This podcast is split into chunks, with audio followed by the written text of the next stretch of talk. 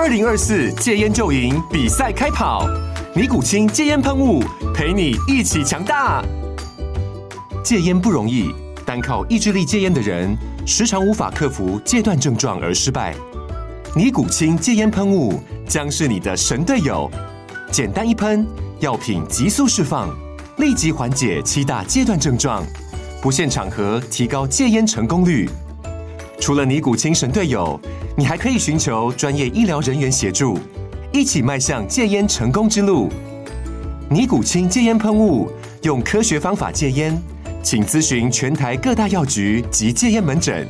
本广告由尼古清戒烟喷雾、胃部药书字第零二七八三五号提供，嘉安嘉护股份有限公司，台北市中山区民生东路三段二号十楼，北市卫药广字第一一三零三零一九零号。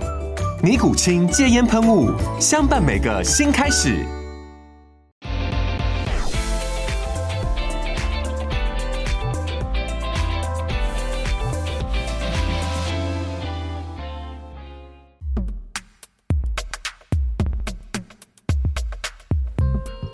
好，科技岛 Podcast 的听众朋友，大家好，我是导游凯源。我们之前已经找到一位在航太科技经营超过三十年的一个非常厉害的国家队队长罗振芳董事长，是经纬航太的董事长。那已经来帮我们分析过这个产业中很多重要的一个趋势跟方向。那我们今天要接着上一次的这个重点，我们来更多的一个挖掘。好，我们今天来跟罗董事长来好好来聊一聊啊。其实我们刚上一集已经提到了这个产业中的很多面向。呃，我们刚刚私下在沟通的时候也有讲到，无人机仿佛是一个上帝的视角，它让我们看到了以前看不到这个角度。特别说我们以前可能哦看到一栋建筑物，哇，好宏伟哦，我们只能在站在它的脚下啊去仰望它。哦，去去从底下去瞻仰它，但是现在有了无人机，我们的整个视角是不一样的。我们可以从高空去俯瞰它，我们拥有更开阔的一个视野。这件事情打开了我们大家对于这个呃视觉，好，刚才您也提到，不止视觉，我们甚至更多的一个感感感官的一个拓展。好，那这是您这三十年来一直在努力的一个方向。是，我想啊，从飞行器它本身诞生的角度。就很不简单了哈！我想它是迷人，因为它跟地心引力要对抗。是。啊，你不抵心不抵抗地心引力，你没有办法飞起来。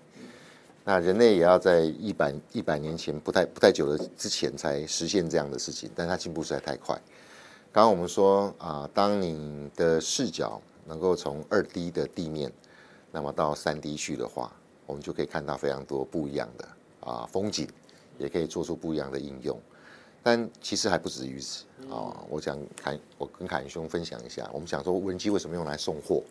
嗯哼，送货啊，送货现在怎么送？不是两两条腿啊去送，不然就是要用个 Uber 啊，我们年轻人骑骑摩托车去送。但是不管车子送人送，好像都还在路上吧？是好，没有路到的地方，你就很难很难去。在台湾，因为太交通太便捷，你不会有这样的想法。你在很多幅员很很广大的国家，那你如果道路不通的话，也是问题。甚至在这一个啊灾害发生的当下，啊可能桥断了，嗯，可能因为打仗的关系，可能天灾的关系，那你你交通系统没有办法到达这个地方，你有紧急的物资要运送，那该如何？飞行器是一种不受地形限制，啊，只要你不要在空中不要去撞到任何的东西，你安全做好，你可以在三 D 的环境里面做穿越。那么啊，接下来只是说我怎么样做精准的投递或精准安全的到达。亚马逊好像已经开始使用无人机做配送是的，是的。所以从这一个啊一个，我们总要吃吧啊，我们这种需求，这些货物跟服务怎么及时能够到达你的身边？那可能也会结合了这个分享的经济或租赁的经济，那么让这些货物能够非常及时的到你这边来。然后他有这样的梦想，那因此就考虑到无人机，因为它不受到这样的啊啊地形的限制。当然，这里面会衍生到你真的可以来做这样的服务，需要非常多安全的验证，非常多呃飞行器在网上做的挑战，甚至你在飞的过程里面，我们现在都不能让它盲飞了哈，它可能通讯上面呢，随时要注意到它飞在哪里，啊，连三秒钟都不能断掉，断掉你可能就是就是一个安全的破口。嗯，很多的后续的对于法规的要求或者是技术的要求会慢慢堆堆叠上去，但是回到最原点，是我们要不要脱离地面去送货？而进到一个三 D，可以很快的把你所需要的东西送到你的手上。那因此呢，这些科技的巨擘开始来思考，那这是个方向。是从那个想法到现在为止不到十年，但是它已经非进展的非常的快，而且马上就要载人了。嗯，哎，我们接下来下一个奥运是在法国，然后法国就要就要告诉你，我们这个啊载人的空中计程车，啊，呃，可以安全到人可以去坐的，它长相是什么？东京博览会也马上二零二五也要做这样的 prototype 展示，全球在这个驱动不是无人机，可是可以载人的，也就你不用有一个驾驶在那边开飞机。那它如果等到它的价格 drop 很快，它啊低于汽油的使用，它的电动机起来了，它甚至可以取代掉啊，至少在短距的部分呢，它的效益比直升机要更便宜，它起降可能更方便，操作成本更低。那一所有的法规跟所有的制造都有一相关的规范，那一天会很快的，如同我上一集所说的，在一个转点，马上就突破了，就变成指数型的发展。是我们听起来，不管是在呃商业上、娱乐上，其实在它的应用，我们都很期待它能够有一个非常好的一个发展哦。但其实，在无人机的应用中，有一个领域，其实大家讨论也非常多的。那这个领域其实比较严肃一点哦，它就是我们讲这个国防跟军事面向，特别是在乌俄战争爆发以来啊，大家才发现说哇。无人机真的已经改变了战争的形态。其实，在乌俄战争之前哦，在那个亚塞拜然跟亚美尼亚、亚美尼亚他们的这个战争中，无人机其实就已经有一个非常呃决定性的功能了。那个时候，很多自杀无人机让这个战局呈现一个大幅的扭转。那这次乌俄战争更是有屡屡建功的这个情况，所以大家才发现说。哎，无人机这件事情要研究，好像不只是一件好玩或者是有钱赚的的事情哦，它可能跟我们的国家安全、跟我们那个军事发展也有息息相关的问题。其实这个罗总长，您自己出身汉翔哦，那对于这个国防工业，这是您非常的了解。那呃，我们对于台湾现在成立国家队这件事情，您可不可以帮我们谈一下，说呃这件事情为什么这么的重要？好，我想啊。不只是只有台湾的呃听众们哈，我们国人包含了全球，在过去已经历经一年的俄乌大战里面，我们可以看到了战场的前线充斥着各种的无人机，那么啊各种创新的这样的战术，每天都在啊攻防啊都在上演着，那也让乌克兰在这样人数非常悬殊的状况之下。那么善用于以无人机架构了，可能跟飞弹、跟更精准的炸弹在一起，那么变成是一种以小可以博大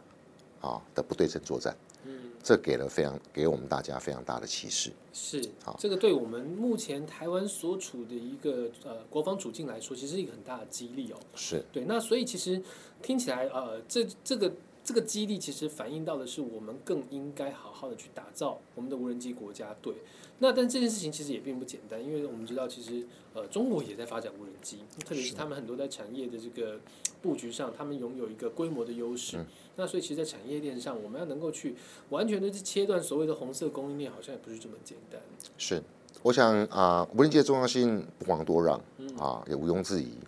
那但是就一个国家发展的策略上，对我们来说。是当啊打仗的时候，如果无人机是一个必要的工具，那是数位啊台海跟保家卫国必要的工具，我们就不能在那边嗷嗷待哺，嗯，或等着其他国家来驰援，等到那时候再人家再来送我们，根本来不及。那台湾本身就是个科技岛，嗯，台湾是有非常高啊素质的啊科技人员，那么将无人机啊这样的啊发展。能够转成是国防来使用，比了我们这时候要去说三年内要去做一个高速的战机或下一代的战机，这样的国家目标定的是比较可行，嗯，更加务实。那另外我们刚刚也提到了啊，当我这样的保家卫国工具可以发展出来，二零三零年啊，所有无人机的硬体会是半导体设备的产值的三点五倍，哇，哦，那么半导体的服务市场也差不多是这个规模。啊，半导体的硬呃，二零三零年我们的硬体会到达了这个一千四百亿美元的规模呃规模，你把它乘上三十啊，这个是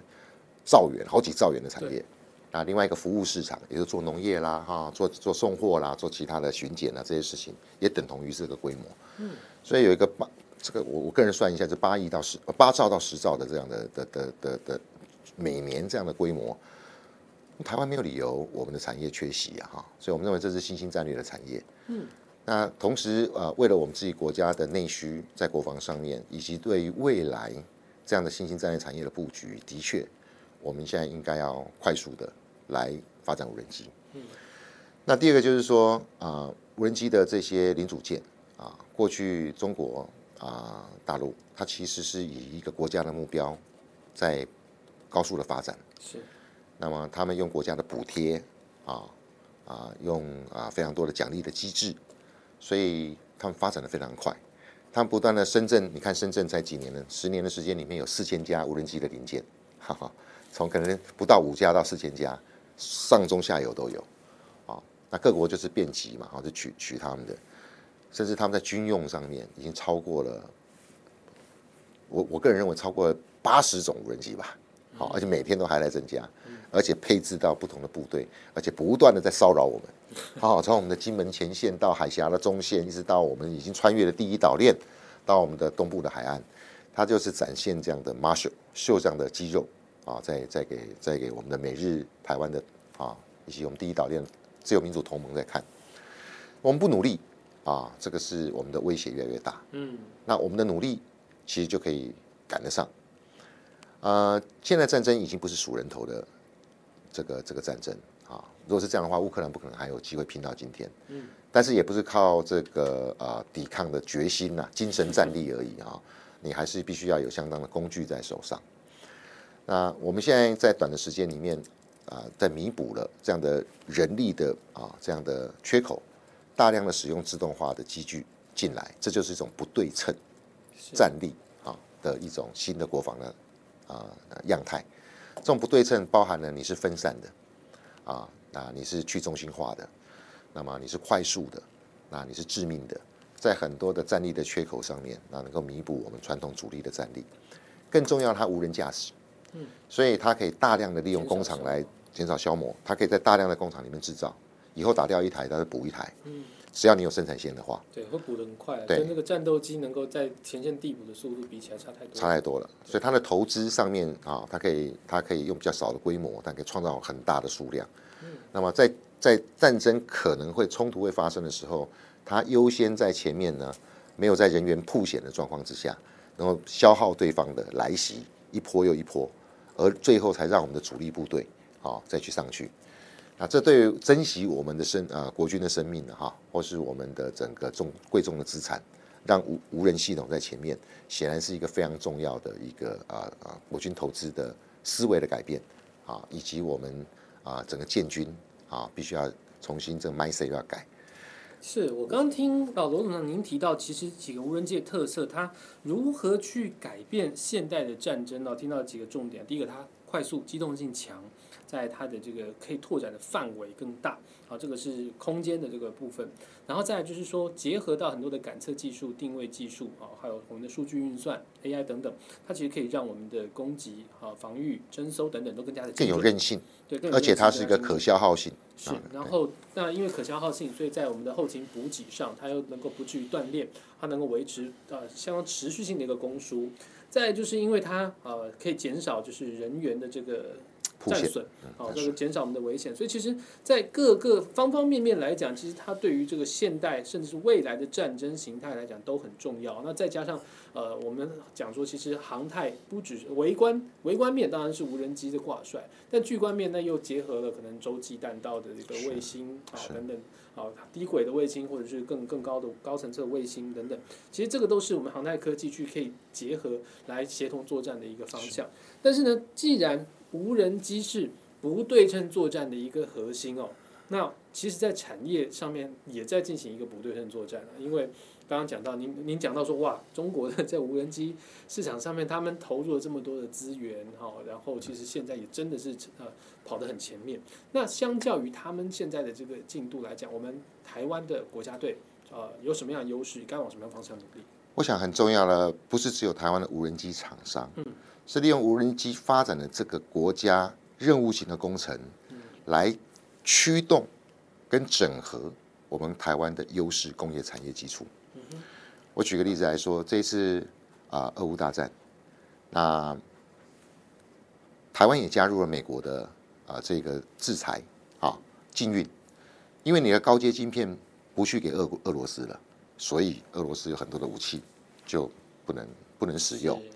这是一个很好的例子。然后我们才突然发现啊，原来过去我们来讲细盾哈细的防护盾哦，台台积电有多重要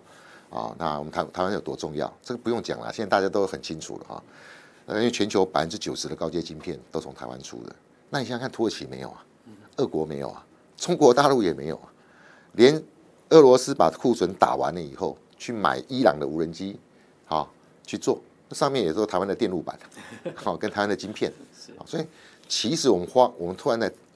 恍然大悟，哇，哎，这个高阶运算必须要非常 powerful 的这个呃，H computing 的局部运算，以及这个可能涉及到我们刚刚讲的通讯 AI 的辨识等等。最重要的那个大脑跟它的里面的这样的呃呃关键握在台湾人的手上。第二个无人机它在飞出去，你不能断联啊。我们刚刚说，不管通过卫星到了低轨道，这次 Starlink 再传回来，台湾也非常多的电子产业，我们现在正要进到了六 G LEO 的 LEO 的哈低轨道卫星的产业。嗯。啊，我们也是 ICT 的通讯大国。是。这些往上去连啊，或是往下，在你的作战半径要飞得越远。讯号、影像、情报要及时回传，通通靠的都是微波科技。台湾有非常好的微波科技、通讯科技的厂商，只是过去啊没有应用到这边来。那么台湾还有一个很特殊的啊这个产业叫石化产业啊。我们过去啊在航航太的飞机发展过程里面啊，从早期是百分之一百是金几乎是金属做的。好，到现在百七八七 Airbus 的七八七到波音的三八零，已经超过百分之八十是复合材料。好，从碳纤到更更多啊特殊的材料混合在一起，这种新材料大幅的减轻了飞机，让它更省能源，而且可以飞得更远。同样，无人机也是不是斤斤计较，是每一公克每一公克计较。这种新材料呢，过去在有人的飞机上面。已经被全球这样的航空的巨擘啊大的这样的系统控制，你只能用他们的等级的材料才算安全。但无人机不用了，无人机现在我们工业级的碳纤，从这个我们的啊这个台塑底下的福茂啊台立朗这边就可以把它拿来做使用了啊，所以很土耳其也没有台塑啊 啊那那讲到这些啊非常要精密的，还是有些金属件需要。我们台湾是工具机大国，啊，我们台湾的金属的的制造、智慧制造，又是我们五加二重要的项目。那无人机现在我们都知道，它上面有非常多的感测器，要很快的运算，可以把目标抓到，做自动的辨识，啊，甚至要要启动自杀型的任务等等。这些影像上面去做快速的辨认 AI，啊啊，其实就要要需要大量的演算法。嗯台湾的软体工程师。啊，coding 工程师，AI 的啊这样的新技术，又是我们现在在努力啊举国之力在发展的目标。是，以我刚刚所说的这种不管软到硬啊，所有的这样的技术加在一起，我们都有基础。嗯，如果能够以发展无人机作为我们短期，我们说短期是三年，三年保家卫国的一个非常重要的一个整体发展的任务型工程，把所有的不同的这样的优势都集合上来。我个人非常自信，他绝对有可能在短期超过中国，也有能力可以超过到土耳其，因为他们都没有我们这些条件。是，他们没有这些条件。你这段听的真的是让人热血沸腾哦！我们刚刚讲到，其实台湾真的有很多。很好的优势哦，你看我们其实通讯科技啊，刚刚讲到我们石化产业带来这个材料的应用，还有我们这我们本来就是晶片这个运算的这个全球领先，然后我们的软体 AI 哦，甚至我们做光学镜头哦，其实我们都有很好的一个技术基础。那其其实现在这件事情欠缺的临门一脚，就是最重要的，把它们整合起来。好，那这这件事情其实这就是我觉得国家队为什么这么重要的一个原因。是，我想我想很重要一点哈。还是在心理上啊，就说自信跟决心很重要。呃，整个现在台湾社会弥漫的比较多的争议啊，以及我们的敌人在对我们做认知作战。我个人认为就只有六个字啦啊，就是你做不到啦，你打不赢啦。也就是说，台湾的资源那么少啊，你的人口那么少，唱衰文化，哎，你怎么可能用 以软击石啊？那这么短的时间里面，我我要对你发要要你怎么样就怎么样了哈。你你除了就是就是跪下来求饶之外，投降之外，你当然没有其他的方式啊。怎么会这样？他他当然他整个在描述在撼动我们全民的部分，就是告诉我们六个字：你做不到，你打不赢。那我刚刚所说的，台湾的整个工业现在打仗不是打国军而已，不是打数量而已，是打整个国家的科技实力，是打国家的整体的战力。这在乌克兰我们已经看得到了。嗯。那么就整国台湾的整体科技实力跟国家战力来，用很短的时间里面，我们可以量产出自动化的机器。去弥补我人数的不足，我就是告诉他们，我们打得赢，我们做得到。嗯，这就是国家队里面在国防上面的意涵，借由不对称的对对称的战战术，借由我们台湾的工业基础，我们有能力去保护我们自己。那这个不是选项，这是一定要做的事情。那我们也感谢总统在去年，那么宣布了这样无人机国家队已经有超过四十家厂商在嘉义做集结，不是这四十家的事情，而是我们台湾过去这整个一个一个世纪以来。所建立下来的这些知识基础，必须在这时候来作为一个自我保护啊的一个整体的集中表现。那我认为这才是国家队的精神。刚提到了很多我们的知识，然后科技的一个基础很好，我们的工业发展制造基础很好，但这些基础它都有一个基础的基础，就是我们的心态。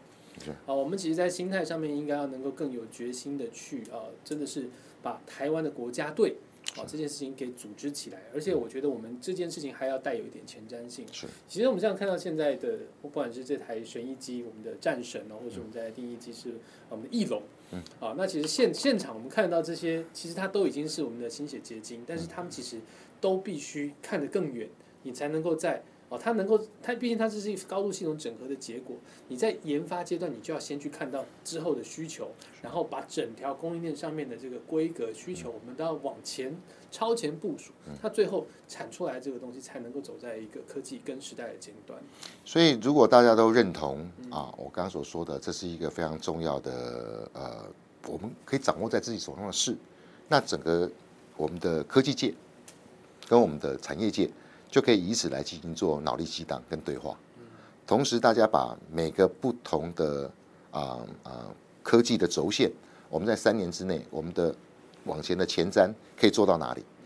把它加总起来去进行做它的整合，啊，那就会做出很不一样的文集了，很不一样的文集了。哇，我们的无科技岛的 podcast 很少有。热这么热血的一集哦，对，因为我们平常都讲技术、讲产业，但是今天我们讲到很多有为者亦若是这个心理层面的建设，我觉得罗总长给我们这个启发真的非常好。那我们也从这个实际上的 solution，我们来来谈谈这件事情好了。那这这这个战神真是太帅了，我们就躺在这个会议室的桌上哦。对这个，如果你是用听的，可能没有办法感受到我们现场的这个震撼的感觉。一台非常帅气的旋翼机就躺在我跟罗董事长的中间。那哦，可不可以请罗董事长帮我们介绍一下我们战神这个这款它机型，它能够应用者面向？当然啊，就目前的电动的直升机来说，它的可自控时间大概在一个小时啊，一个小时对于一些应用，比如说农业的喷洒。啊，都已经绰绰有余。但对于比如说国土的监控或灾害灾区的应变，乃至于要做到它的送货，就可能需要你的载重跟你的航程要再拉长，因为它已经从电动的飞机走到这个利用啊引擎的部分，内燃机的部分。那引擎呢？啊，因为你带了呃油箱，那么呃能够让它的时间变到的两百分钟，大概是三个小时。那我们并不以这个为自满哈哦，那去年的呃已经有好几家无人机的厂商在新竹啊，在交通部运航运研所的支持之下，诶也办了比赛，啊，主要是在啊全自动飞行之下啊，从非常山区啊风很大哈，能够呃送了二十二公里啊去二十二公里回来，哦，那我们也在验证这样的挑战，是我在二零二五年。能够达到另外一个国家目标啊，也就是说，我们的偏乡跟我们的离岛啊，已经可以送啊这个啊必要时候送物品去。呃，二零二五年全台湾的桥梁啊，交通部也定它啊开放这样的市场，就让无人机啊去做巡检啊，所以定出了这样的发展目标以后，其实就有很多的技术可以去预想啊，要做怎样的这样做，要做开出什么样的规格，可以做到做到啊那那个地步。那去年的年底呢？啊，也开始要考虑到军用商规也就用上商规的元件，经过了升级，可不能快速符合军事上的需求。那因此呢，就这些无人机目前啊有九家厂商啊各自领了啊不同的题目啊，像我们经纬航太就领了两个，一个是两公斤级以下不好做哈 的微型无人机要取代大疆 DCI，另外就是在旋翼机不用跑道垂直起降化要飞到六个小时，所以我们很快就哦 double 这个目标。六个小时的考题哇六个小时的考题，三三个小时到六个小时，啊，它最它一定会比这个大，嗯啊，那那很多我们就是去不能有大陆的原件，因此我们在这个三个小时到六个小时自控时间的过程里面，开始大量的就啊各地来求啊这个英雄好汉啊一起来啊，不管从材料的啦哈，从引擎的动力的哈，那一直到这个 sensor 上面开始在整，其实这在发展这样的项目上面呢，啊不是为了一件事情，而是开始在整我们的 supply chain。嗯啊，扩张我们的 supply chain 啊供应链啊，让更多人能够加入来参与。那六个小时可以做很多事情啊，嗯啊，六个小时啊，在我们未来二零二五年的离岛运送也可以。那么在平日的时候，如果政府储备了很多这样的设备，不是摆在仓库里，它可能可以去做防灾，它可能可以去做啊这个紧急的啊应变的需求啊，比如说我的这个高雄民克八路桥断了，嗯啊，我山山脚下的卫生所要走三天才能到山上的部落，那么下山再经过三天，很辛苦。可是它直线飞行呢，只有十公里，我十分钟就到了。以时速六十公尺啊，那不算很快啊，十分钟就到了距离。你要用用人的方法，因为桥没有了。那台湾有非常多的部落，跟很多很多很多地方啊是很难到达的。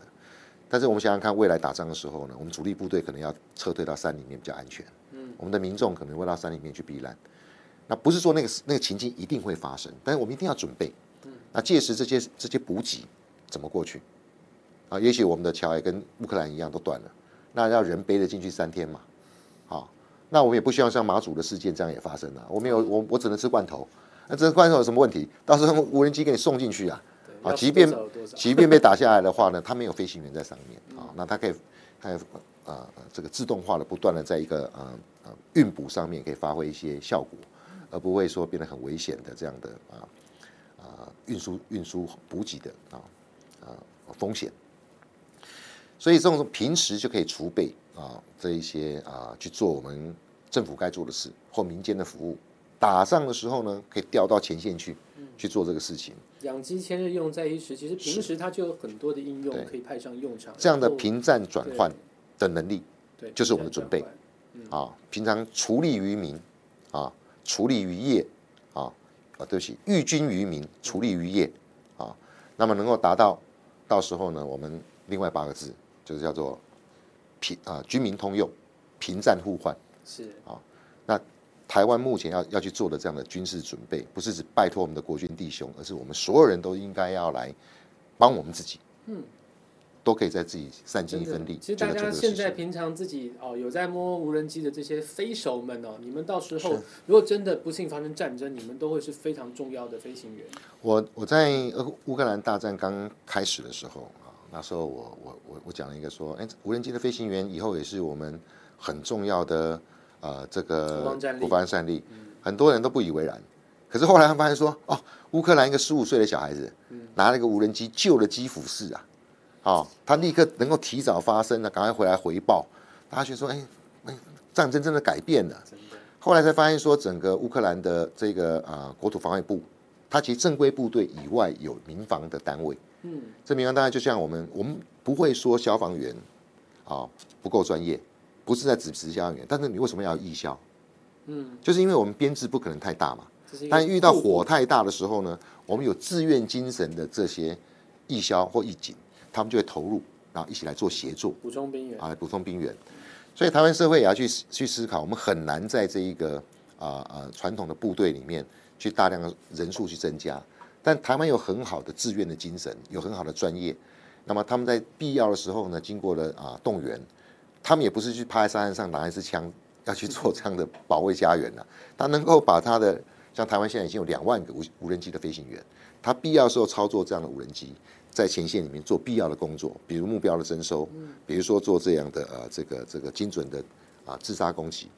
总是让我们这些很宝贵的 F 十六的战斗机飞行员啊，IDF 战机员啊，跟我们宝贵的战机放在最后面，嗯，这是互补起来的。是啊，并不是我们去看清我们传统的武力或传统的这些重要的设备，而是我们可以用另外不同的方法啊，在啊跟国军的传统的战力互补起来。对这一条战线是化整为零的，它是能够让很多的这个战斗面向拉得更更猝不及防的。那这个而且这段我觉得这一部分的战力更有机会去结合到民间的资源跟力量。是像刚刚提到，其实现在这些呃民间在操作无人机的，它也许只是一个呃兴以兴趣为导向的摄影啊，或者是其他的可能有一些啊小型的商用的一个人，他们在呃战争发生的时候，他们都可以去贡献国防的力量。这个其实提到的是一个飞行控制的的事情，其实在无人机作战的领域中非常重要。那呃，我觉得以啊在以科技面的角度来讲。啊，飞行控制这件事情可能可以透过我们比如说很好的运算的晶片，去控制它的飞行的稳定稳定度啊，然后我们整个机体的设计等等，去让我们的飞行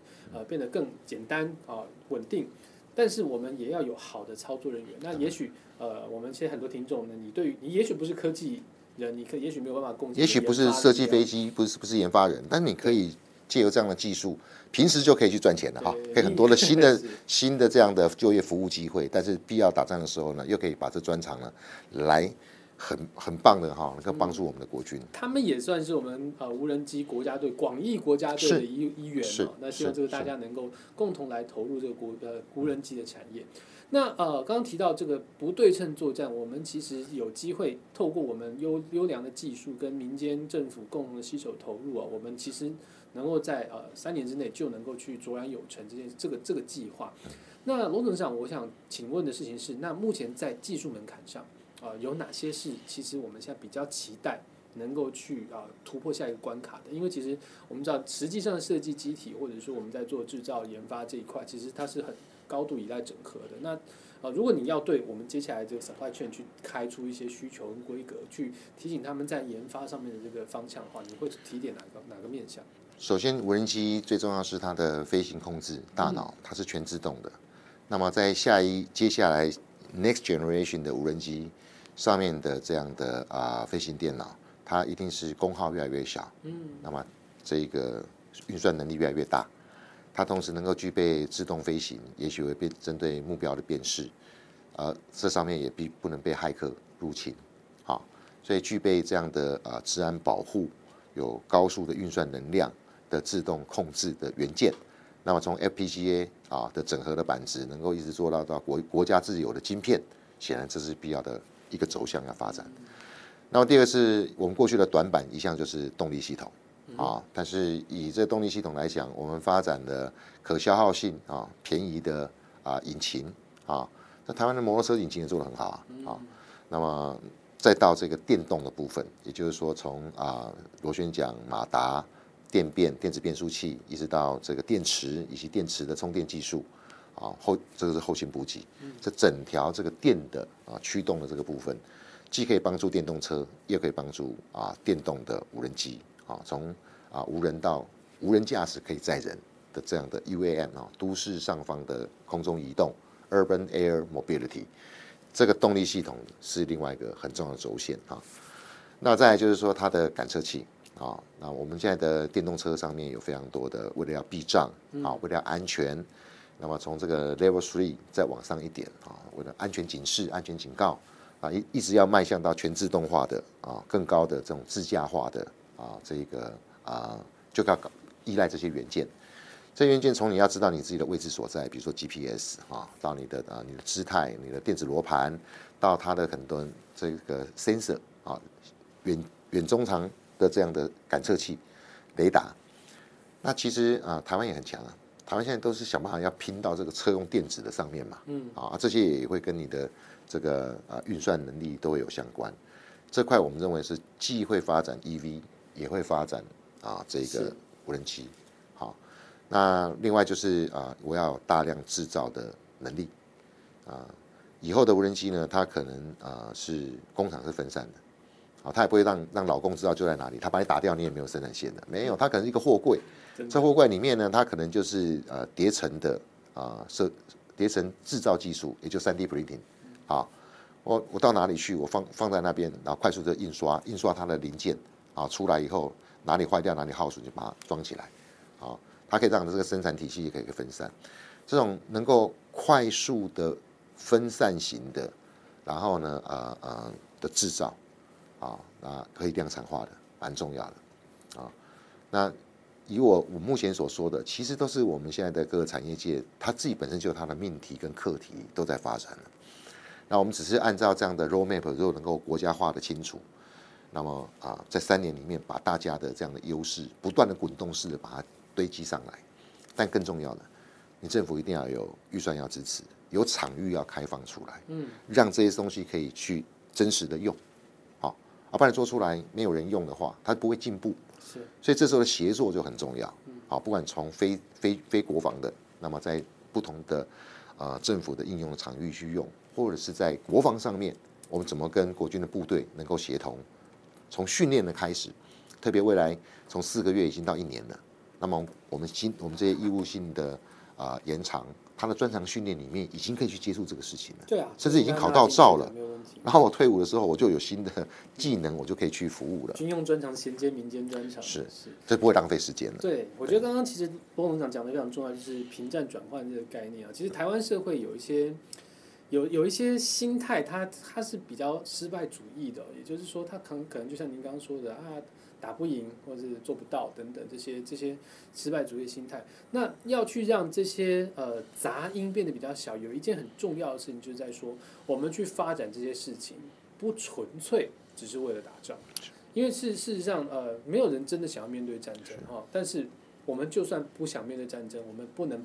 避战不能畏战，是。当你避战跟畏战，战争就由自己来找。而且你如果不准备的话，你就只能引战。对呀，所以既然这样子的话，那那就变成说，如果我们在心态要建立上。呃，怎么去把这个备战的工作去结合到我们平壤平常的一个经济发展，结合到我们日常的一个活动？那这件事情在民间的接受度高，它更加能够普及，面对阻力也会比较小。而且还有一个问题就是，刚刚您刚其实有带到，就是说规范跟法规的问题啊。因为无人机的这个呃领域越来越蓬勃发展之后，其实规范跟法规面也很重要。要同与时俱进，也要一起。那这件事情其实有一个很微妙的分寸，就是呃油门跟刹车之间啊，就是因为法规常常扮演一个刹车，他经常是希望说啊，你这你这个产业新兴产业发展的太快啊，可能会造成某些伤害，那我们必须做一些怎么样子的管制。但是如果你管制太多的话，可能会扼杀掉这个产业，那这个分寸非常不好拿捏啊。那罗长您其实也对于这个领呃这个领域的规范其实也非常有研究。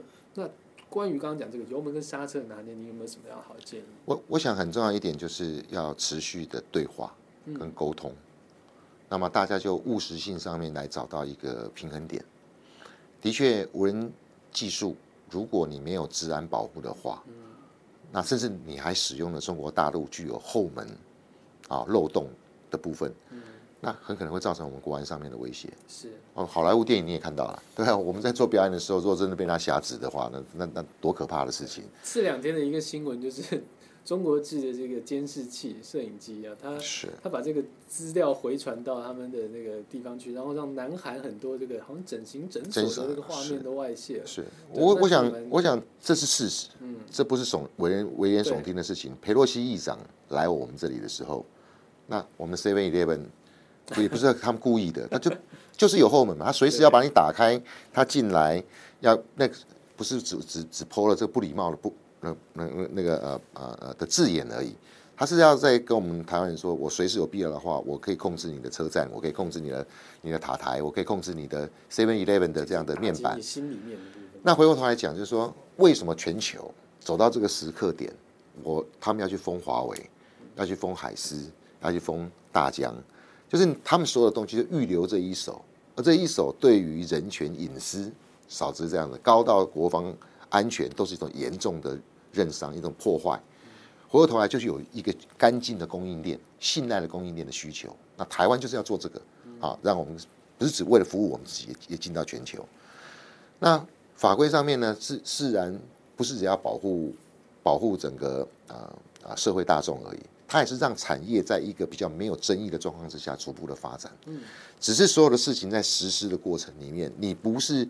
啊，今天规定了，明天就要这样去做，它必然对社整个产业会有冲击。你要预做这样的冲击的准备啊，你可能可以往后延一点，有日出的条款，然后以辅导的方式，好，甚至有些事实上你你也不要过度的摄入，哪些是在这个阶段是不是必要的，那你不需要在这时候规范，哪些是核心的，你讲清楚，你给予时间，然后让大家来啊充分来啊在沟通完以后来把这个短板或是问题把它补上，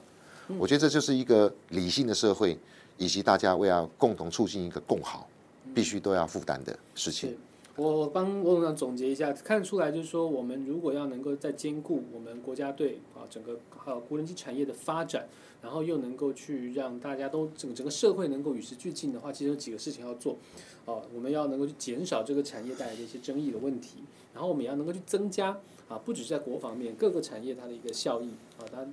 越有利可图的事情，它能够遇遇到阻力当然越小。然后再来就是它必须是一个循序渐进的，不能不能够就是说呃太过于造进，也可能去引发到很多的呃负面的一个反反感。那刚刚不管是我们要减少争议啊，增加效益，或者是与时俱进呃循序渐进。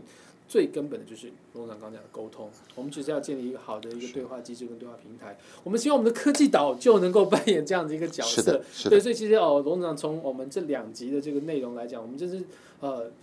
苦口婆心、语重心长、加热血沸腾。现在你知道为什么人家叫我是传教？士吧？有我如沐春风的接受了您的这个教义的宣扬，对对对，所以我们觉得这个呃罗长刚讲的非常好，我们要建立一个好的沟通平台，让我们大家能真的能够了解到说为什么呃无人机国家队这么的重要，以及我们大家要用什么样子这个。呃，心理建设，我们怎么样的共同去投入，让我们的这个真的能够去做出一条台湾自己 Made in Taiwan 的无人机产业供应链。好，我们谢谢谢凯源罗部长，我们非常精彩的一个传教的过程。好，我们希望有更多的资讯，我们之后持续关注科技岛。也希望科技岛的观众们能够大家一起来帮助无人机的产业，一起加入这个产业。